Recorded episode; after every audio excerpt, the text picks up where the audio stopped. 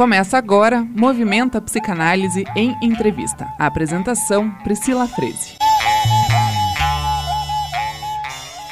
Olá, ouvintes! Começa agora o terceiro episódio da segunda temporada do Movimenta Psicanálise em Entrevista. E hoje nós estamos aqui com Tiago Sanches Nogueira, que é psicanalista, músico criador, doutor em psicologia clínica pela Universidade de São Paulo, mestre em psicologia clínica pela PUC São Paulo e também membro do Laboratório de Psicanálise, Sociedade e Política, também da Universidade de São Paulo.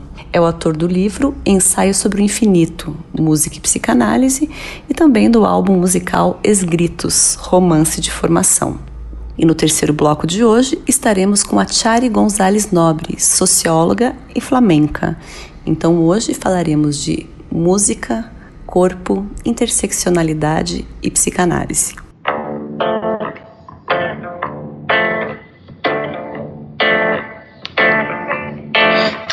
Dos sentimentos que mais se fala é o amor. Dos seus momentos, o que faz marca é a dor.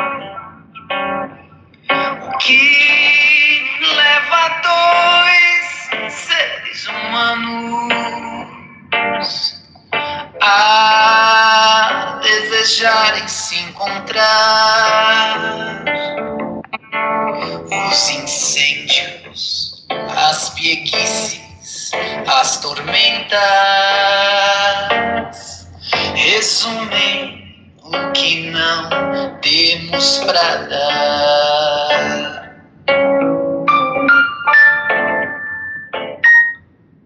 E começamos o programa então, já ouvindo uma canção gravada pelo Tiago Sanches Nogueira, que está lá disponível no YouTube, Amor Psicanaliticamente Correto. Olá, Tiago.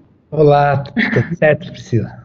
É um grande prazer ter você aqui hoje no programa e eu já começo aí compartilhando com os ouvintes é, um dos ganchos pelo qual me interessei pelo seu trabalho, né, que é essa relação entre arte e psicanálise, que tem a ver com a proposta da segunda temporada do programa, que é discutir interseccionalidade, os ouvintes podem voltar lá para o primeiro programa no qual a gente fala sobre isso, especialmente nessa temporada temática de gênero, mas, sobretudo e principalmente imprevistamente, a relação entre arte e psicanálise. E a sua produção teórica está intimamente é, relacionada com essa intersecção, né? Uhum, sim, exatamente. É, eu tenho, tenho um, um pouco essa história com a música e, e, com a psicanálise. Agradeço até a oportunidade de poder estar aqui, de poder estar conversando com você um pouco sobre esse assunto, né, que, é um, que é um assunto que me é importante, me é caro, assim. Desde sempre, eu, eu sempre tive uma essa insistência de, de querer articular um, um pouco essas duas frentes, assim, eu sempre achei muito, muito próximas e muito, muito ricas, assim, né? Uma colaborando com, com a outra de alguma forma, né? Sempre uh, a psicanálise de alguma forma contribuindo para a maneira como eu concebo talvez as artes, a música, tal, e, e também o contrário, assim, né? Uhum. É claro que eh, antes, a, acho que o que veio antes foi a, a arte, a música, e, e acaba que à medida em que a gente vai se inteirando da psicanálise, vai se aproximando e estudando e lendo, você vai descobrindo uma maneira de ver o mundo também, assim, né? Uhum. E, e aí acaba que as duas coisas vão se articulando, assim, enfim. Sim, eu costumo dizer que a arte aprende, a psicanálise aprende mais com a arte do que do que o contrário, né? Sem dúvida. Mas e, e como é que foi no teu percurso esse encontro? Porque você tem uma produção desde o mestrado, né? Que... Desde o mestrado, é. É, então, eu, sempre quis, quis, quis articular música e psicanálise, né? Porque eu, eu, eu sempre tive uma intuição de que tinha algo para que poderia, poderia ser dito, né? Nessa perspectiva. É, inicialmente, eu, eu tenho uma história com a música, né? Eu sempre estudei música, toco é. piano, canto e violão e tal. e aí, quando, quando eu decidi ir para o mestrado, eu, eu, decidi procurar alguém que me ajudasse a investigar, assim, um pouco essa, essas possíveis intersecções, assim, entre o campo da música e o campo da psicanálise. Ah. E aí, conversei com o Mezan, com, né, né, com o Renato Mezan. Sim que me recebeu muito bem e, e, que pudemos fazer uma parceria ali de, de, podermos, de poder pensar juntos assim essas possíveis articulações. É, e, e putz, foi, foi bem interessante, porque foi uma, uma, uma grande aventura, assim, o mestrado. É? é, foi bem legal. Porque no final das contas eu fui podendo, ao mesmo tempo em que eu estudava a, a, a essa, essa, essas relações, eu pude também entrar um pouco num certo universo, no mundo musical, de uma forma que eu não tinha entrado, assim. Né? Então, por exemplo, uma parte do mestrado, né, a ideia era um pouco pensar as articulações, assim, as, a, o que, que tinha de os aspectos inconscientes da criação, sabe assim, uma, tá. uma ainda bem é, freudiana, assim, bem... Sim, sim. É, óbvio que depois as coisas avançaram no pensamento, e aí fui estudando Lacan, e algumas coisas é, eu releio, assim, apesar que, que ainda hoje olho para o trabalho e, e, eu gosto ainda. ainda é, ah, é bom quando isso acontece, não é? Nem é, sempre acontece, mas quando acontece é muito bom, né? Ainda acho bacana, assim, né, que, que depois ele virou um livro tal, que é esse livro que vocês disse, né, na abertura, mas a, a, o que era interessante é isso, eu, eu precisava investigar, né, eu queria investigar as os aspectos inconscientes da criação que poderia tirar ali de uma criação artística. O que, o que acontecia dentro de um artista ou do, ou do processo criativo do, do artista tal. E, na, e, e logo de cara o meu orientador diz da, da, da importância de, de ter algo para se debruçar assim um objeto de estudo para se né, para a gente se investigar no sentido de uma coisa mais, mais é, prática mesmo, assim, né? Uhum. Não bastava só uma, só um, uma análise, assim, meio no ar, assim, tal. Ele disse, não, vamos tomar alguma peça, alguma obra, uma entrevista, alguma coisa assim. É bem, bem a cara do Mezan, né? Eu, eu, gosto muito do modo como ele pensa a pesquisa em psicanálise, né? Tem um Sim. livro que eu gosto muito e para os ouvintes pessoal da, da que está interessado por pesquisa acadêmica que nos escuta, tem um livro muito bom dele que é Interfaces da Psicanálise, Sim. no qual ele apresenta né, os modos de pesquisa e ele fala justamente disso, né, da necessidade de você fazer um recorte aí num, num objeto. E por onde que você foi, Tiago? E aí, exa exatamente, porque aí eu decidi, eu, eu, eu, eu, juntei um certo um útil agradável, assim, que é, eu, eu fui, eu fui fa fazer uma entrevista com um artista que eu, que eu que eu, que eu adorava na época, ainda gosto, é, que é o, o André Bujanra. Olha, né? teve Curitiba morando um ele é tempo, é né? Não sei se está ainda. Não, acho que, acho que ele está em São Paulo, mas ele é de Curitiba, então. É. E aí eu decidi me encontrar, me aproximar do André, e aí a gente fez uma entrevista sobre a assim com algumas questões específicas assim mas no geral era alguma coisa do tipo me fala sobre o seu processo de criação né? E aí foi além da do, do, do, do conteúdo que foi ótimo assim teve também essa história de eu fui até o estúdio com ele, ele estava gravando um disco, ficamos, aí fiquei lá e tal, foi, é, foi, foi bem interessante, assim, o processo de, de ah, você acompanhou o processo criativo em si? Teve no Sim, eu também. ia lá tal. Foi, foi bem legal. E é, foi nessa oportunidade que eu me aproximei do, do Moreira, sabe, né, sabe né, o, o do Moreira, da... Da, da, da contrabanda, da, claro, é. estamos lá em tempos diferentes, né, Tiago? Quando estava na contrabanda, você não estava, você estava fora, mas claro, aí que você se aproximou do... do Sim, a contrabanda é um grupo, né, que, que a gente estuda juntos, né, da, né, lá com o Ricardo Goldenberg e tal. É, eu, a Priscila e alguns outros tal. Sim. E aí o do Moreira, né, ele era baixista do, do, do André Bujanra. Ah, ele só não sabia dessa, dessa, é. dessa fofoca. é. O Du, ele é baixista, ele, ele foi, foi baixista do André Bujanra por um tempo. na época ele estava na PUC e tal. E enfim, aí, nos, aí foi também um encontro in, in, importante interessante que se desdobrou em outras coisas, tal, porque à medida em que eu fui, é, né, que, que eu fui é, estudando e conhecendo e, e, analisando o material do mestrado, tal, eu fui também criando algo assim, sabe? Aquilo foi me inspirando a, também a criar algo mais do lado musical, assim. Foi aí que eu foi aí que eu produzi que, né, as músicas dos gritos aí desse desse disco, tal. Então, uma coisa veio meio junto com, com a outra, sabe? Uhum. É, as coisas foram acontecendo dessa forma, assim, foram meio. É, então eu tinha um laboratório assim é, de estudo de psicanálise e tal, de leitura, mas eu, eu também tinha um laboratório meio meio prático, prático. Que, era a própria composição, porque enquanto estava acontecendo as coisas do mestrado acadêmicas e teóricas, também estava acontecendo algo em mim.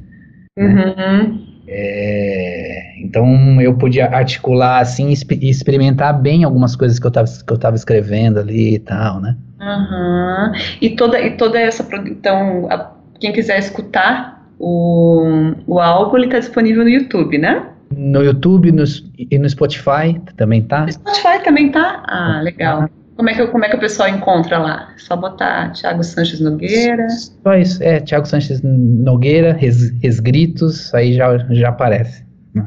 Tá, ok. E no YouTube também, né? E no YouTube também, é.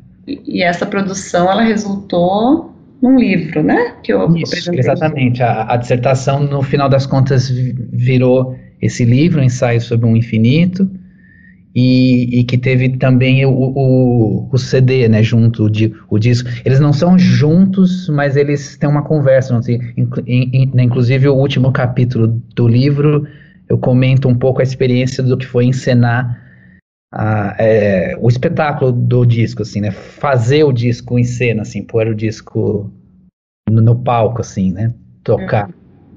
Que aí também já foi uma outra uma outra parte assim. Aí, aí eu já também comecei a dar um passo além assim de, de que foi para além da parte musical né? Eu eu, eu comecei a, a perceber e acho que isso foi de, depois uma constatação só de agora assim do doutorado tal talvez de que a, a minha, a minhas, a, as minhas criações musicais, assim, ela, ela tem uma coisa de encenação muito poderosa, assim, muito forte, assim, sabe? De, uhum. tem, uma relação com a cena, com a representação e tal. Isso fica evidente quando é, é possível ver seus vídeos no YouTube, né? Ah, sim, sim. É, então eu recomendo aos ouvintes não ir para o Spotify direto, vai primeiro no YouTube, porque tem isso se reflete, né, no que você sim. Tem então, um poder de encenação, então. É, no, no sentido de que tem, tem, tem uma relação com a imagem e com a cena. Agora, uma coisa que, Thiago, a, a, a música do André Bujanra tem algo disso, né? Total, total. É, porque agora, quando, quando você falou do Abu Janra, eu, eu me lembrei do que eu vi, tem uma, algo que se intercambia aí, né? Que se troca, que se influencia mutuamente. E eu quero ouvir você falando um pouquinho mais disso, mas vai ser no segundo bloco. A gente precisa agora fazer um rápido intervalo. E para deixar o ouvinte aí entrar no, no intervalo, diz uma música aí do André Bujanra que você acha bacana. Uma música é O Mundo, uma música que chama O Mundo. Ótimo, então vamos para o intervalo aí, ouvindo um pouquinho de O Mundo de André Abujanra. Voltamos já.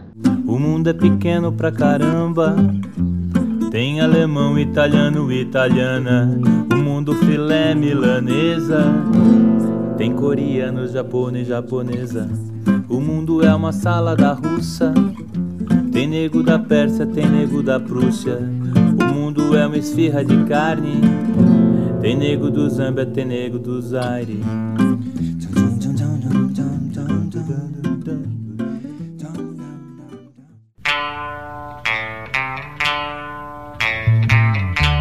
Você está ouvindo Movimenta Psicanálise em Entrevista. Apresentação: Priscila Freze. Olá, ouvintes. Voltamos agora para o segundo bloco do Movimento Psicanálise em Entrevista de hoje.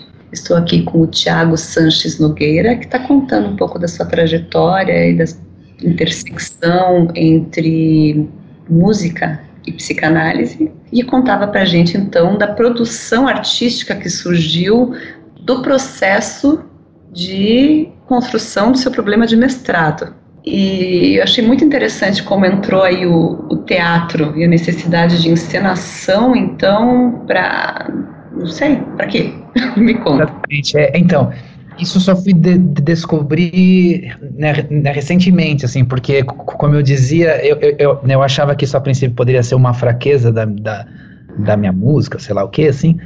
É, mas aí eu entrei é, pro doutorado, né? Enfim, encerrei esse processo, muitas coisas aconteceram tal, e aí comecei a namorar a ideia de, de, de entrar no doutorado.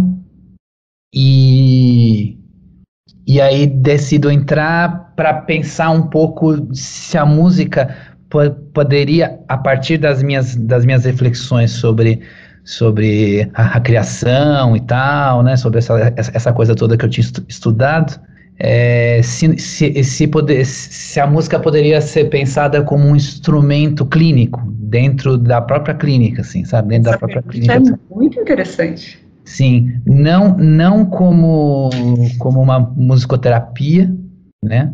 Quer dizer, não sei se não como uma musicoterapia, porque a gente tem um preconceito com isso também e, e eu não queria é, né, cortar o diálogo com ninguém, porque acho interessante eh, se pudesse, por exemplo, que eu, um musicoterapeuta está escutando agora, por exemplo, seria interessante esse, esse diálogo, mas o que eu quero dizer é, é, é que seria um psicanalista utilizando Sim. como um instru instrumento dentro, dentro do seu trabalho ali a música, né? Assim como, sei lá, alguém que escreve utiliza por vezes a escrita, né? Porque você sabe, a gente faz isso, né? No, no nosso Sim. trabalho, as coisas que a gente está tá envolto e uhum. mergulhados, a gente acaba é, utilizando e entrando, né? Isso é muito interessante, Thiago, porque um dos nossos entrevistados, é, o Altieres Frei, que trabalha com psicanálise, mas também com esquizoanálise, traz exatamente a mesma pergunta numa das entrevistas, mas falando do cinema. Sim. De que maneira o cinema vai pode entrar ou contribuir ou articular algo da clínica psicanalítica, especialmente nos tempos de hoje. Sim. Né? Que, de análise online e, e, etc. Então, é uma pergunta aí que, que reincide né, nessa temporada do programa. E por onde que se articulou? Me conta. Então, e aí, né, só para não perder de, de, de, vista a história da música e da cena, porque aí quando eu passo a, estu, a estudar isso, eu vou estudar es, especificamente a canção.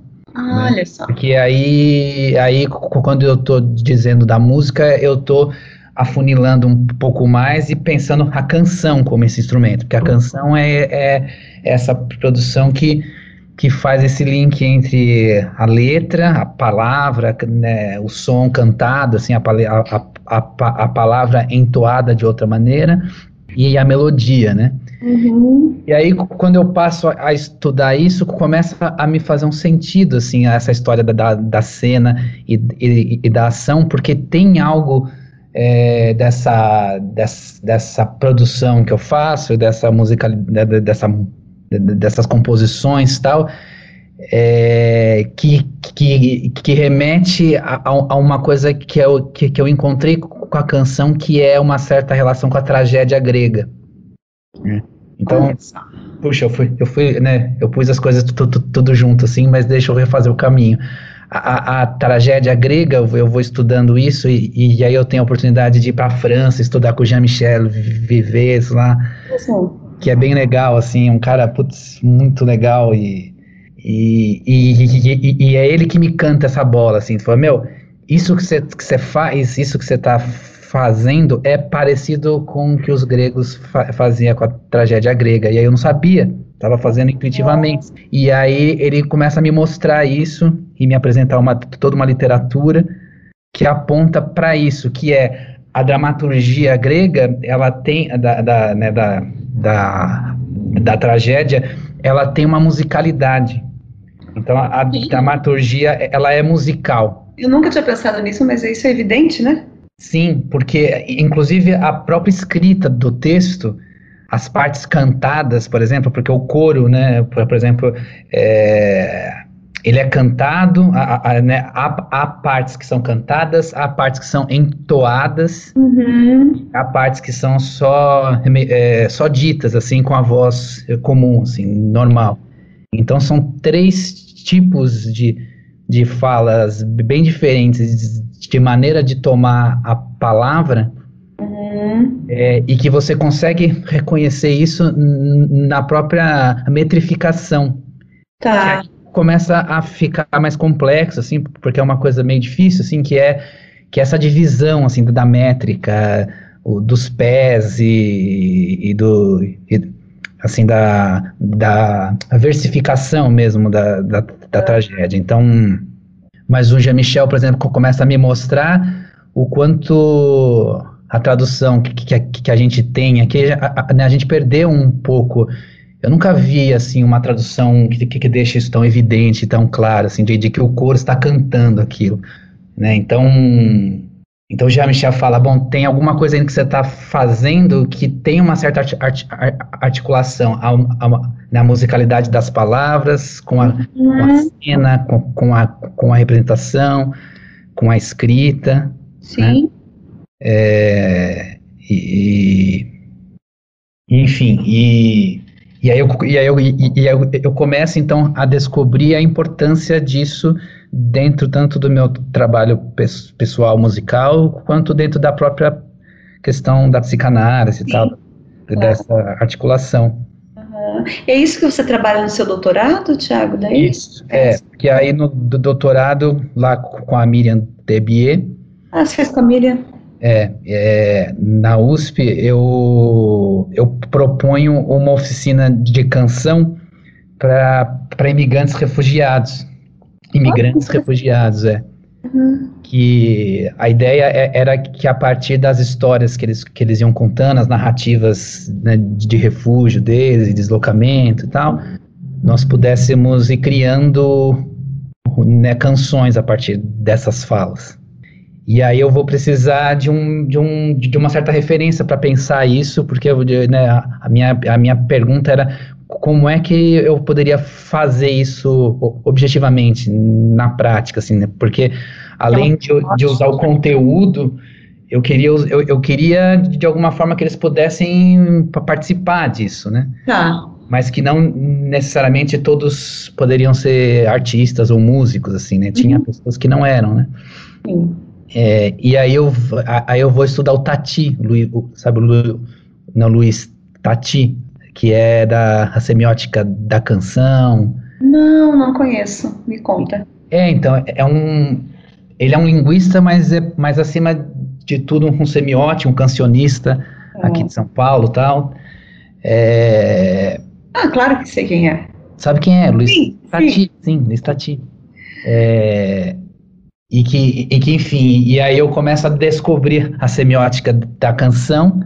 Olha só. E vejo que tem umas coisas muito interessantes ali que me ajudam a, a, a propor essa oficina. Então, por exemplo, a ideia de que, né, que, o, que ele fala, né, é, de que o cancionista é um cara que faz com que a, a melodia, a, a é, né, ele captura a, a, a melodia da fala. Tá. Né? Então, por exemplo, quando você quando a gente fala, a, a, nossa fala tem uma melodia. Né? Sim. Mas ela, é, mas ela é descartável, essa melodia. A gente fala e, e esse som vai se descartando no sentido de que ele escapa, né? Ele não fica fixado. Sim. Então, o, o cancionista vai e, e fisga isso e fixa essa, essa, essa entoação, né? Uhum. Então, por exemplo, né, ele fala do o bom cancionista é aquele que consegue é, reproduzir exatamente essa, essa linha linha entoativa da, da fala na, natural, assim. Então, por exemplo... A canção tem uma inscrição, né? Escreve sim. algo da língua oral, que interessante. Então, por exemplo, quando aquela música Você Já Foi à Bahia, Nega, Então tem uma pergunta aí, você já foi à Bahia, nega? Aham. Então vá. Então, você foi à Bahia, nega? Pô, ponto de interrogação. Aham. Então vá, ponto final. Né? Você pega isso e aí você repete, repete, repete, e você põe isso musicalmente, assim, isso, isso vira uma coisa, né? Uhum. Era assim que os, que os, que os, que os, que, que os compositores antigos criavam, né? A, a maior parte dos grandes autores da música brasileira, os sambistas antigos, assim, tal, eles não sabiam de música, eles não, eles não sabiam muita coisa de, de, de música, então eles ficavam repetindo esses versos na cabeça, tal, para ir para um, um músico lá e, fa, e, fa, e falar para o cara, ó, é assim que toca, tal. E aí o cara ia lá e, e, né, e, e reproduzia. Uhum. Essas, essas, essas reiterações, assim, uhum. elas, elas te meio que apontam umas coisas, né? Essas, essas reiterações, conforme você vai reiterando, repetindo um movimento, um tema ou um assunto, você vai ao mesmo tempo apresentando uma cena, assim, né? Sim. A partir desse, dessa, dessa, dessa repetição. Uhum. Então, por exemplo, é, aquela música, né, A Garota de Ipanema, hum. né, é, é, que, que, é o exemplo que, que, que, que ele dá, né, o, o professor Tati vem com essa ideia, é, né, vem, então vem o, o o cantor e canta, olha que coisa mais linda, mais cheia de graça, ela menina, nananana, nananana, nananana.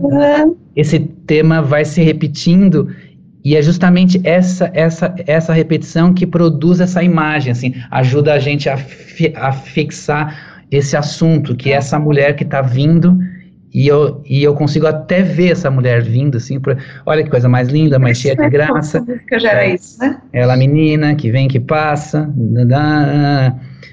Na garota de, de, de Ipanema, então, ele, né, ele apresenta o assunto, o tema, né?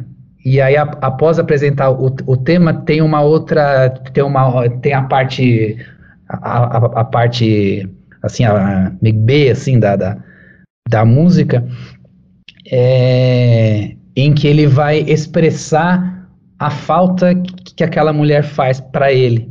Sim. E aí o que, que ele vai usar como, como recurso? Um certo alongamento das, das palavras. Então ele faz ah, porque estou tão sozinho, né? Sim. Então, então esse ele vai, né, ele vai alongando as palavras, né, na, meio que na vogal tal, né? Porque é onde a gente consegue alongar as palavras. As consoantes são né, o que faz o corte. A vogal é onde você consegue sustentar. Sim. Então, a, a conclusão da, né, da semiótica da canção é que toda vez que o cancionista vai expressar alguma coisa referente à falta, à, à dor, é, a saudade, esse, esse, esses, afet, esses afetos relacionados à falta, você usa nessa esse, esse recurso de, de alongar as, as palavras. Nossa, isso é muito interessante. Que é da passionalização que ele chama, né? Essa coisa passional. Isso é muito interessante para a gente poder pensar o flamenco. É, né? que, nossa, é, é uma coisa isso, né? você pensar, porque é isso que faz, né, o que o Camarão de la Isla faz, que marca o, o flamenco contemporâneo, é o alongamento das frases, que daí vira o ai, ai, ai, né, que, é, não sei, olha, interessantíssimo. Então, então, então esse é o lance, né, por um lado tem as vogais que você alonga para você expressar dor, sofrimento, e, e, então quando você começa a pensar nas, nas as canções que, que a gente gosta tal. Tem essa característica, é muito interessante, assim, né? Uhum. É, é, só parar para pensar e você fala, puta, quando o cara está expressando alguma coisa nesse registro, é, é automático esse movimento, né? Uhum. E quando você quer expressar um assunto mais, mais específico, de um, por exemplo, a brasilidade, como é o samba, o samba, ele é todo de repetição. É, isso aqui, ô. Aí a próxima frase. Sabe assim? E, e fica essa coisa redonda, essa, essa coisa redonda, repetindo, repetindo. E aí tá apresentando um tema. A brasilidade. é, sei lá, todos os temas possíveis que você quer utilizar, assim, né? Sabe o que eu pensei aqui, Tiago? Você foi para a tragédia grega, né? Sim. Mas, mas, teria tanta coisa interessante, acho que tem um pessoal que está começando a pesquisar isso de mitologia iorubá, né? Ah, sim.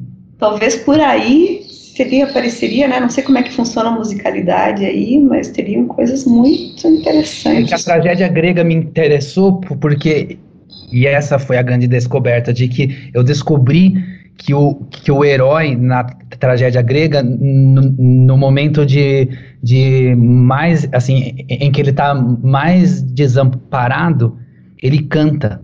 A única hora que, que o herói, é, o herói principal ele canta é quando ele está mais desamparado. É, o, é assim, a, o mundo acabou, por exemplo, o Édipo, quando ele fura os olhos tal, aquela parte é meio cantada, assim.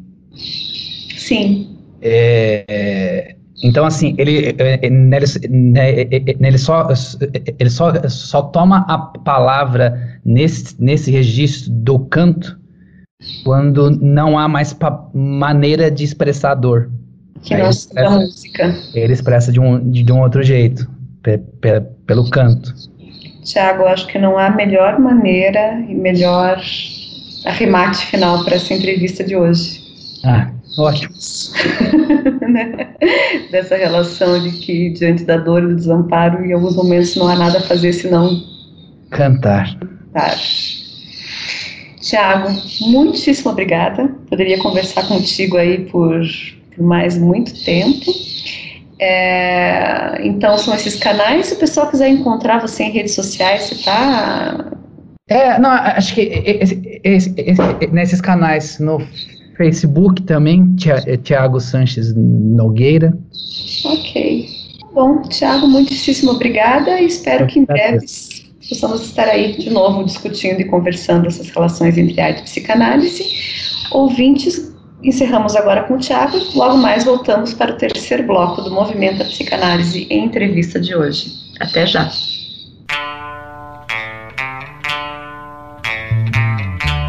Você está ouvindo Movimento a Psicanálise em Entrevista. apresentação: Priscila Freze. Olá, ouvintes. Voltamos agora para o terceiro e último bloco do Movimento a Psicanálise em Entrevista de hoje. Eu tenho hoje a grande honra de ter presente aqui no programa a Chari Nobre, é, que primeiro eu conheci como bailaora, uma grande pesquisadora e mestre em sociologia, com um trabalho com um título muito bonito, Corpografia, Experiência Docente e Estudantil do Corpo em Ação nas aulas de Sociologia no ensino médio graduada em Ciências Sociais. E é isso, Chari. Seja muito bem-vinda. Olá, olá ouvintes. Oi, Priscila. Obrigada pelo convite. Eu fico bem feliz com o convite que você me fez. É, gosto bastante da, da, da perspectiva do, do, do debate que, que, está, que está provocado aqui e fico bastante honrada em poder participar dessa, desse momento de reflexão, esse momento de, de diálogo. E de poder fazer, Tiara, a ideia é um pouco isso, dialogar arte e psicanálise e vida e mundo, né? Que a gente possa fazer essas coisas aí circularem e promover algum tipo de articulação, reflexão, desdobramento. É, nós tivemos, Charles, nos dois primeiros blocos, o Tiago Sanches Nogueira falando para a gente um pouco sobre a relação entre psicanálise e música. Ele termina nos falando de que Édipo, diante do desamparo, canta. E você tem uma pesquisa significativa sobre o corpo. Né? O que, que, você tem a dizer para a gente a partir disso? É, vamos lá. É, eu sou bailarina de, de flamenco desde pequena, né? Então venho de aula com mãe. Pertenço à classe trabalhadora desde muito cedo também, né? Aliás, pertenço à classe trabalhadora enquanto própria existência. Eu costumo dizer, Priscila, que, e aí muito sustentada nas teorias também, que a classe trabalhadora usa é, o corpo é a própria ferramenta com o mundo, né? Ela não, ele, o trabalhador da, principalmente das classes mais é, mais básicas ou mais baixas, vamos colocar assim, o corpo é a própria ferramenta de trabalho. E nesse é, tecendo essa experiência, né, essa existência, é, a dança ca acaba sendo o, parte da minha trajetória, a trajetória da minha mãe, a minha trajetória. Uhum. É, e essa trajetória, ela, ela foca, joga muita luz na própria relação do corpo com o mundo. Então, não, eu parto depois, depois disso, obviamente, entendendo a partir da teoria que não existe qualquer tipo de relação de existência, de experiência sem o corpo nesse, é, nesse jogo, né, nesse palco de, de, de interação. Então, na dança, é, é, o corpo o próprio local da aprendizagem, né? Se admite o corpo como o próprio local da aprendizagem. É, e aí, na, na trajetória acadêmica, é, é uma acadêmica que dança que está começando a pensar a trajetória enquanto docente de sociologia.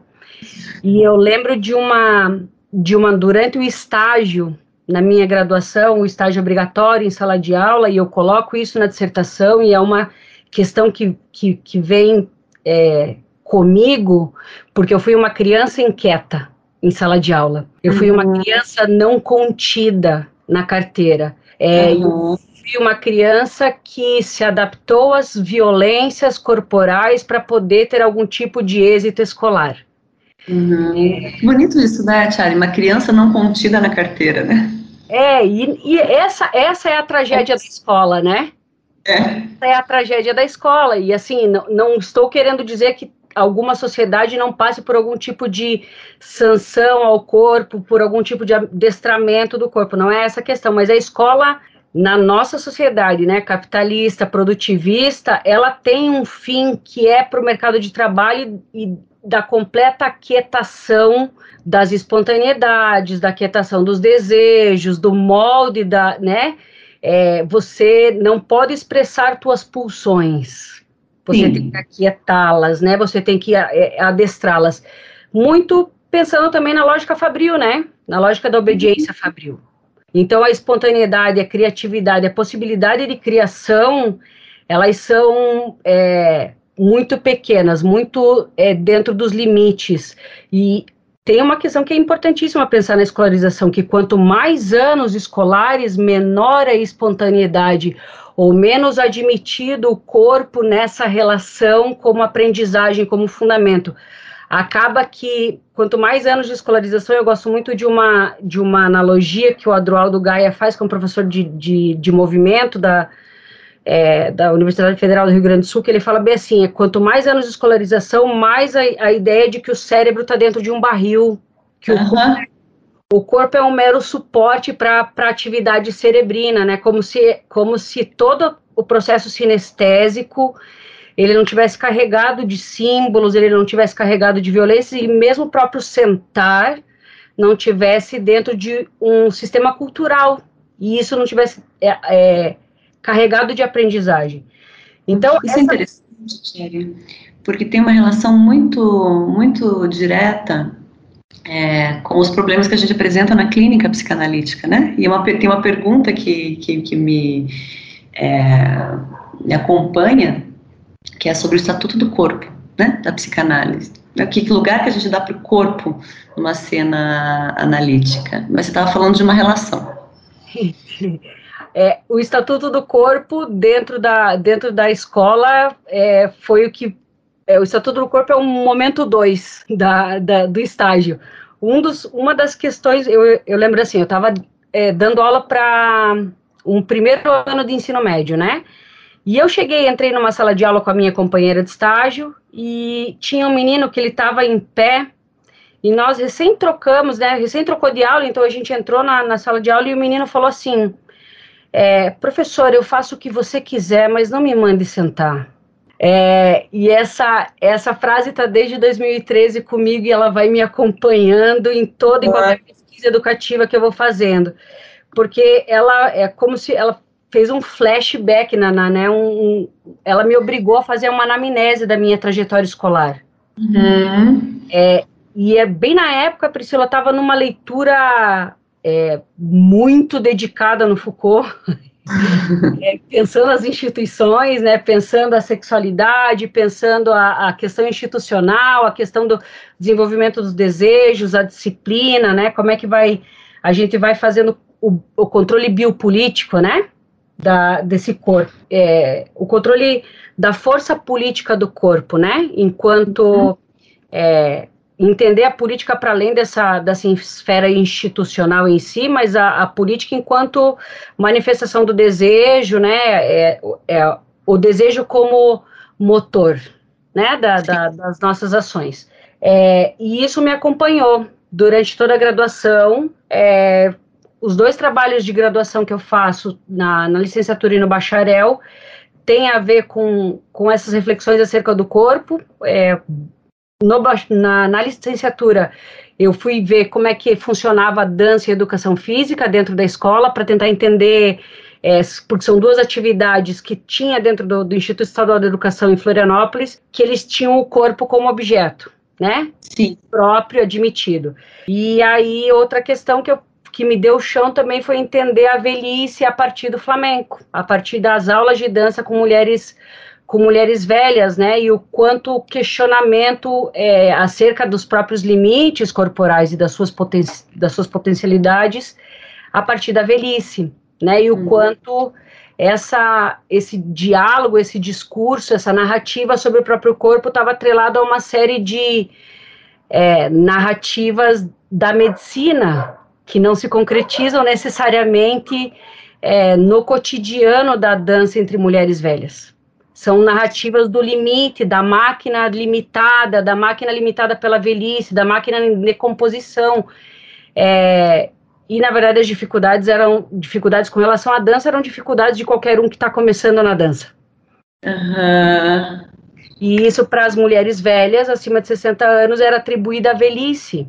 E aí toda a pesquisa vai, vai se desenvolvendo na, em como a gente vai pesquisando, fui pesquisando a narrativa delas do antes e o depois da dança, e como que elas vão é, subjetivando o próprio corpo a partir é, da relação com a dança, né? Uma relação que elas vão ter, inclusive, é, depois que elas já, cumpri, já cumpriram uma série de papéis atribuídos ao gênero feminino, uhum. é o papel da mãe, o papel da dona de casa, o papel da avó, o papel da esposa, é, e quando elas depois dos 60 anos, elas conseguem desenvolver, inclusive, é, realização desse desejo a partir da aula da dança. é, desejo que estava ali durante muito tempo, mas não, ela não, não conseguia o tempo necessário para a dança. Uhum. É, e o quanto elas, num, num, numa determinada fase da vida que socialmente é, é colocada como a fase final, a fase da, é, de não, não sou mais produtivo, né? Eu não uhum. tenho mais direito a ter um projeto de vida, ou como que a dança vai mudando essa narrativa, estabelecendo inclusive para elas projeto de vida. Vai uhum. potencializando é, é, experiências que elas, que elas não, é, não imaginavam é, acerca de, do que seria a velhice para elas. E uhum. aí me encaminho para o mestrado pensando como trazer o corpo como é, fundante da experiência é, de aprendizagem da disciplina de sociologia. É, e com isso eu vou faço uma intervenção em escolas públicas e a gente vai trazer, ao invés de abordar é, o conteúdo da sociologia pelo conceito frio, bruto, a gente faz uma série de experiências, vivências do corpo em relação com o outro para a posterior abordagem do conceito. É, então, primeiro o corpo em movimento, primeiro o corpo em relação, admitindo ele como é, o, o, principal campo uhum. né, da, da ação pedagógica. Chari, muito obrigada pela sua participação no programa de hoje. E os temas são tantos e o nosso tempo ficou tão curto hoje que essa conversa com a Chari Nobre continua semana que vem, no quarto episódio da série Ensaios Interseccionais. Espero vocês. Enquanto isso, você pode acessar os outros episódios no site da Rádio Cultura, cultura930.com.br e acompanhar nosso conteúdo no Instagram, arroba Movimenta Psicanálise. Obrigada, Tiago Sanches, obrigada, Tiari Nobre, novamente pela sua presença e até breve. Este foi Movimenta Psicanálise em Entrevista. A apresentação, Priscila Freze.